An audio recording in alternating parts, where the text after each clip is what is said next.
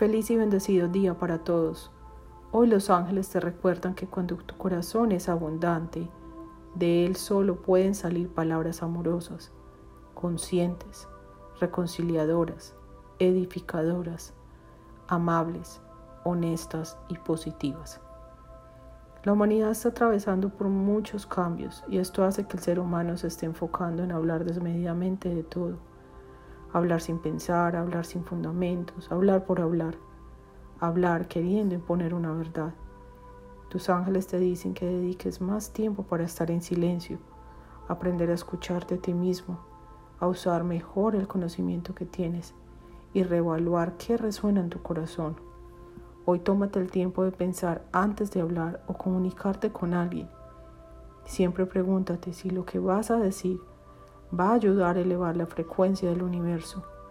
¿Qué tal si hablas más con la voz de un ángel? Bendiciones.